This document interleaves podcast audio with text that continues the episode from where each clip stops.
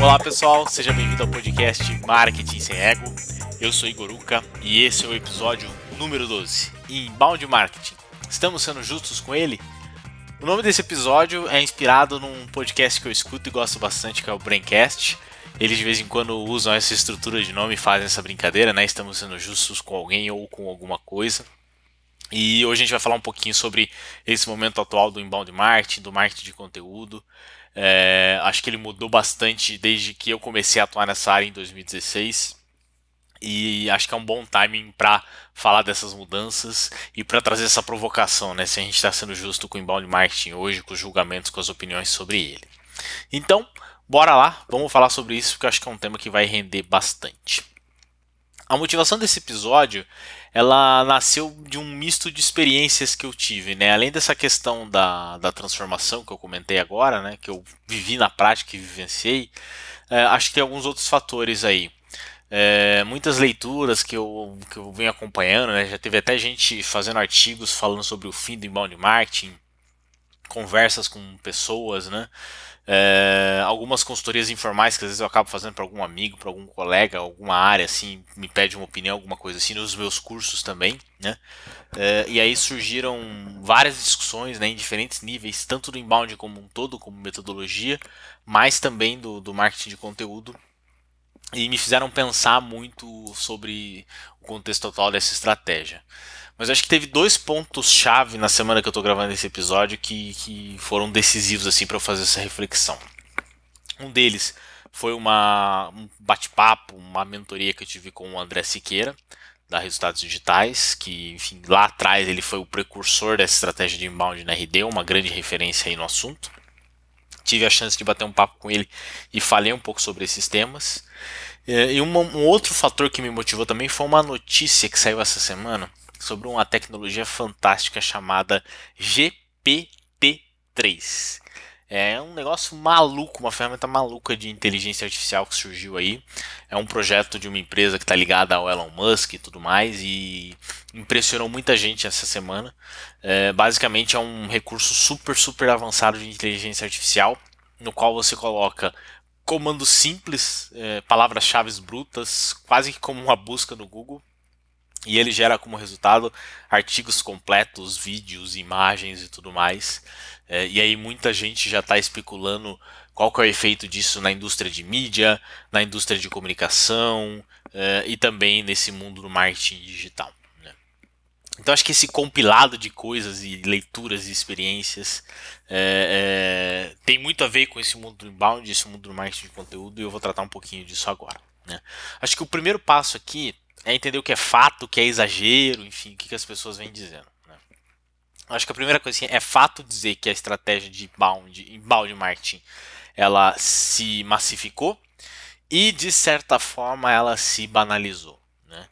É, se antes uh, você tinha aí um, um oceano azul que era essa questão da produção de conteúdo, né? Então as marcas criando conteúdo, trazendo conteúdo funis de venda estruturados com nutrição e tudo mais. Todo mundo percebeu o potencial dessa estratégia, como é uma estratégia de custo relativamente baixo. E isso veio se massificando. Né? Acho que a forma mais tangível de mostrar, explicar e provar isso é que o clássico baixo e-book se tornou commodity. Né? Se antes é, o e-book era um material assim que pô, as pessoas tinham interesse e tal, né? É, hoje qualquer empresa, influenciador, negócio, cria o seu e-book, coloca lá uma landing page para baixar. E muitas vezes as pessoas já sabem que às vezes é um conteúdo superficial, alguma coisa assim, né? Alguns alunos, colegas, mentorados já chegaram até me perguntar assim, tá, o e-book ainda é um formato que funciona, né? É, acho que muito por causa dessa banalização aí desse inbound basicão, digamos assim, né? É, eu acho que isso foi um ponto que surgiu na, no bate-papo com o André, em que ele trouxe de uma maneira bastante legal, assim, bastante curiosa, que ele disse: Bom, antes a gente tinha só concorrência de produto. Né? Então você tinha um produto, você tinha um concorrente que tinha outro produto, você, pessoa física, oferecia um serviço, tinha alguém lá oferecendo um outro serviço igual, semelhante ao seu, e nem todo mundo fazia conteúdo. Né? Então quem fizesse conteúdo conseguia se diferenciar com isso, porque ajudava na jornada de compra, trazia informações relevantes, aquela coisa toda que a gente já sabe. Hoje em dia, com essa massificação, com essa banalização que eu que eu comentei com vocês, é, você tem a concorrência de produto, serviço e a concorrência de conteúdo. Né? Isso deixou de ser um diferencial, isso deixou de ser um ponto de destaque. Né? É, e aí, com todo mundo fazendo, tem muita gente que faz de uma forma burocrática, né? É, robótica, digamos assim. Né? Então você às vezes contrata ali uns redatores, uns freelancers, é, sem muita preocupação com qualidade, sem muita preocupação com pautas inéditas. Né? É, muitas vezes você constrói ali uma estratégia de conteúdo bem baseada naquele modelo do skyscraper, né, do arranha-céu, no qual basicamente você pega ali os três primeiros resultados de uma palavra-chave e o conteúdo delas no Google e consolida num artigo que traz esses três primeiros resultados. Né? Você pinça as informações de cada um desses resultados, monta um artigo maior e tudo mais. Né? É, isso é uma técnica muita gente recomenda, mas por outro lado você não está escrevendo para as pessoas, né? você talvez não esteja preocupado em fazer um conteúdo relevante. A hora que você segue essa estratégia, o que você está fazendo é escrever para o algoritmo, né? É, é fazer uma simples agregação de artigos ali não tem um esforço, às vezes, tão racional, tão, tão intelectual, né, de você criar uma abordagem diferente, trazer uma coisa legal, né, é, e daí justamente aí que entra a questão do GPT-3, né, esse robô que eu comentei. É, então agora o jogo vira, porque se você faz esse conteúdo burocrático, que só serve ao algoritmo, vai ter um robô que vai fazer isso de maneira muito mais rápida, às vezes até melhor do que um, um ser humano fazendo isso. Então eu acho que, de maneira geral, esses são os fatos. Né? A estratégia se massificou, hoje você tem como automatizar ela, tem muita gente fazendo só para existir, só para constar e não pensando em gerar um conteúdo relevante. Né? E aí, por causa desse comportamento, eh, acabam surgindo alguns agentes do caos aí, né? O pessoal exagerando, dizendo que é, enfim, isso aí traz consequências severas para o modelo e tudo mais. Né?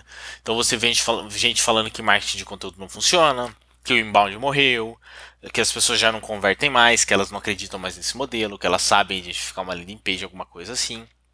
E aí muita gente já colocando até o, o PLG, o Product Led Growth. Se você não conhece esse conceito, eu gravei é, alguns episódios atrás um, um episódio só sobre isso, um programa só sobre isso, vale ouvir. Mas muita gente fala hoje que o PLG ele veio justamente para substituir o inbound, né, para matar essas ineficiências dele. Isso para mim eu acho que é exagero. Né? É, a minha visão sobre tudo isso é que caminha para o meio termo. Né? É, então nem de longe o inbound se torna irrelevante, nem de longe o inbound deixa de existir, mas ele tem que ter o seu papel repensado. O modelo precisa evoluir. Né? É, acho que o primeiro ponto é você ter um objetivo claro com a estratégia. Né? Muita gente acabou aderindo ao inbound muito por moda. Ah, deixa eu fazer um blog aqui porque todo mundo tem blog, mas qual é a estratégia por trás? Né? Qual é a lógica por trás? Tem nutrição, tem funil, você quer extrair dados, você tem personas, né? você tem toda a estratégia que é, vai se amarrar até gerar esse lead, vai transformar esse lead numa venda. Né? Então acho que esse é um ponto bastante importante. Você vai fazer inbound marketing, você vai fazer conteúdo, você precisa ter um objetivo claro. Né? É, e esse objetivo claro tem que ser contribuir na jornada de compra de uma pessoa, trazer informações relevantes, gerar autoridade para sua marca, gerar credibilidade para sua marca, né? É, e não só fazer por fazer. Né? É, ao buscar esse objetivo, você acaba sendo, como um efeito colateral, muito mais original. Né? É, você deixa de ser simplesmente um replicador ou só um curador. Né? Você deixa de agir como um robô. Você passa a agir como um agente que deliberadamente contribui para a jornada de compra. Né? E isso faz com que o seu potencial cliente, seu potencial consumidor, te respeite mais por isso, porque ele entende, não, esse conteúdo aqui, desse cara aqui, dessa empresa aqui, está me ajudando de fato. Não está só enchendo a linguiça, né? Não está só querendo ocupar espaço. É, e aí vem um ponto que o André trouxe para mim que acho que explica bem e sintetiza bem o que, que é esse meio termo. Né? Se você vai fazer conteúdo, você tem que tentar se posicionar praticamente como um veículo de mídia. Né? É, tem que ser algo de valor inédito, relevante, não aquele conteúdo molezinha que você escreve ali 300, 500 palavras e acabou. Né? Porque isso aí o robô vai fazer. Né? Se a pessoa quer ali uma informação de 300, 500 palavras, o robô vai fazer. O diferencial vai ser justamente a sua capacidade criativa de fazer um texto interessante, com uma abordagem completa, muitas vezes com apuração de dados, né? o robô não consegue apurar, não consegue entrevistar pessoas e tudo mais. Né? E aí tem várias formas de fazer isso. Né? Você pode seguir uma abordagem mais profunda, você pode usar recursos como humor, ou uma bagagem emocional, por exemplo, uma proximidade com as pessoas, e por aí vai. Acho que uma forma, um exemplo legal disso é, vem do mundo de bolsa de valores, economia e tudo mais. Né? Casas de estudos sobre investimento em ações, sobre bolsa, existem várias. Né?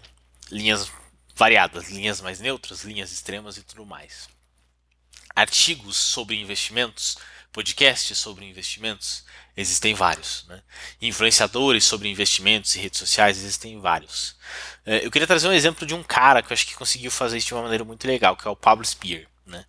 É, ele tem um perfil no Instagram, eu sigo, é bem legal, em que ele fala que é o Minuto Toro de Ouro. Né?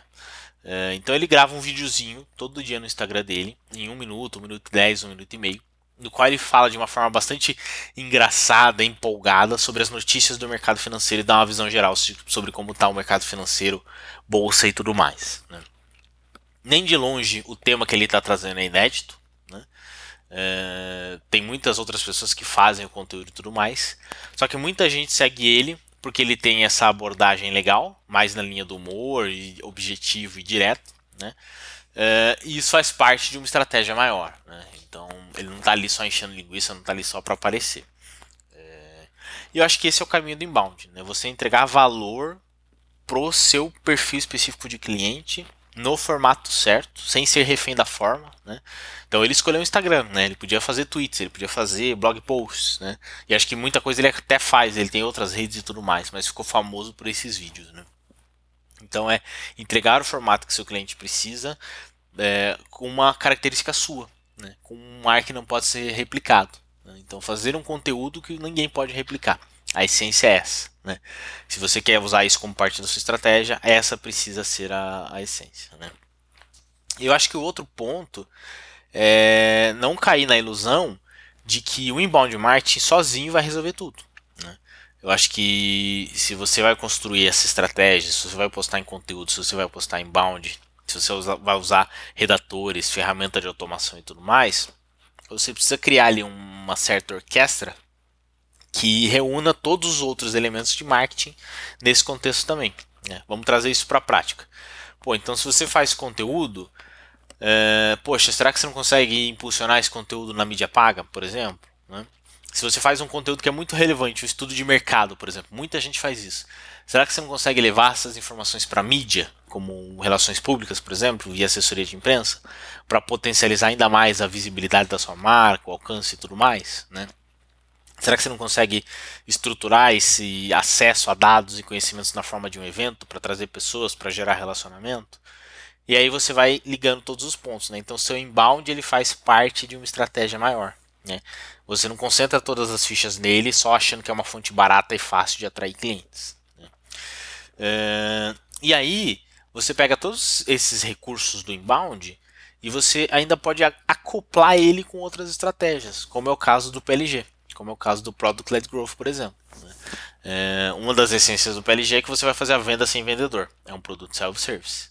Se não tem o vendedor ali para ajudar, o conteúdo se torna ainda mais relevante. A educação, a nutrição daquele lead, daquele potencial cliente, ela se torna ainda mais relevante.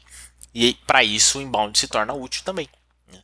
É, então acho que esse, essa capacidade de agregar os elementos, né? essa capacidade de você ter uma visão maior, esse desejo de ser inédito, é, isso faz com que o inbound sobreviva. Né? Então eu não acho que é, o inbound acabou. O resumo da ópera acho que é esse, né?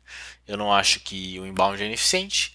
O que não dá mais para fazer é aquele inbound molezinha, que você faz duas, três peças de conteúdo, cria uma landing page, põe ali 50 campos no formulário para a pessoa preencher e acha que isso vai funcionar. Né? Agora você tem que perguntar o básico para a pessoa. Você vai ter que perguntar ali só o e-mail dela e depois pegar um outro dado, né? Fazer um ciclo de venda talvez mais longo ou talvez um, uma jornada com mais pontos de contato, né? Você não vai conseguir todos os dados de uma vez só ou só numa plataforma. Então você vai na rede social, você vai no, no WhatsApp, por exemplo, né? Você usa um blog, você usa um e-mail marketing e tudo mais.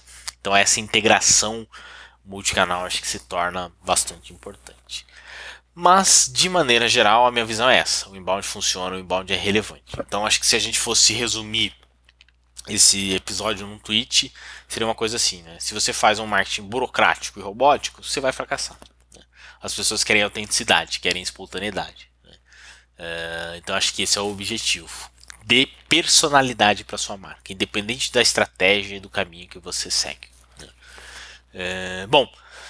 Eu sei que foi algumas ideias meio esparramadas, né? Foi, estava aqui no calor do momento com todas as reflexões que eu tive e tudo mais, mas espero que tenha dado para entender o meu raciocínio aqui, tenha dado para entender essa lógica que eu quis propor.